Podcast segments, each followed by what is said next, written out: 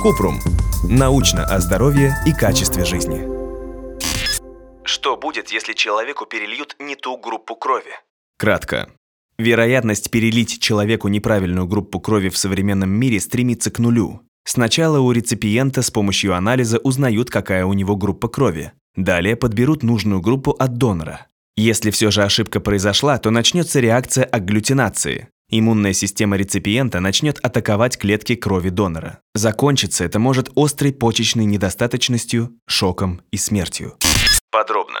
Открыл группы крови австрийский врач Карл Ландштейнер в 1900 году, а в 1930 получил за это Нобелевскую премию. Изначально он обнаружил первые три группы, а последнюю, четвертую, открыл его сотрудник Штурли вместе с Альфредом фон де Кастелло в 1902 году. С тех пор каждому человеку переливают только правильную группу крови. Группы крови различаются своими антигенами и антителами. У первой группы или группы 0 по системе АБ0 на поверхности эритроцитов нет ни антигена А, ни антигена Б. Поэтому ее можно переливать кому угодно.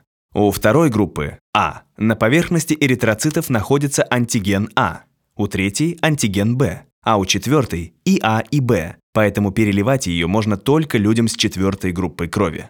Если ввести не ту группу крови, то произойдет реакция агглютинации – сгущение крови и образование тромбов, которые закупоривают сосуды. Антигены на поверхности эритроцитов донора будут захвачены антителами в крови реципиента, так как для иммунной системы антигены – это враги, с которыми нужно бороться. Переливание крови становится не только бесполезным, но и опасным. Активация иммунных клеток и системы свертывания крови может привести к острой гемолитической реакции, разрушению эритроцитов антителами реципиента. Повышается температура, появляется озноб, боль в груди и спине, в боках, падает кровяное давление. Может появиться кровь в моче. При отсутствии лечения это состояние заканчивается шоком, почечной недостаточностью и смертью. В случае такой реакции переливание крови мгновенно прекращается. Лечение гемолитической реакции симптоматическое. Применяют препараты, снижающие температуру и контролирующие кровяное давление. Если проявления гемолитической реакции серьезные, например, давление продолжает падать, то человеку вводят физраствор для поддержания выделения мочи. Это делают, чтобы снизить вероятность острого повреждения почек. Подобные случаи в современном мире редкость. Перед переливанием крови медсестры и врачи все проверяют. На станциях переливания крови поддерживается строгий порядок. Если у вас возникли вопросы, пишите нашему боту в Телеграме регистратура Купрумбот.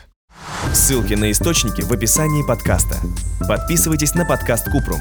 Ставьте звездочки, оставляйте комментарии и заглядывайте на наш сайт kuprum.media. Еще больше проверенной медицины в нашем подкасте «Без шапки». Врачи и ученые, которым мы доверяем, отвечают на самые каверзные вопросы о здоровье. До встречи!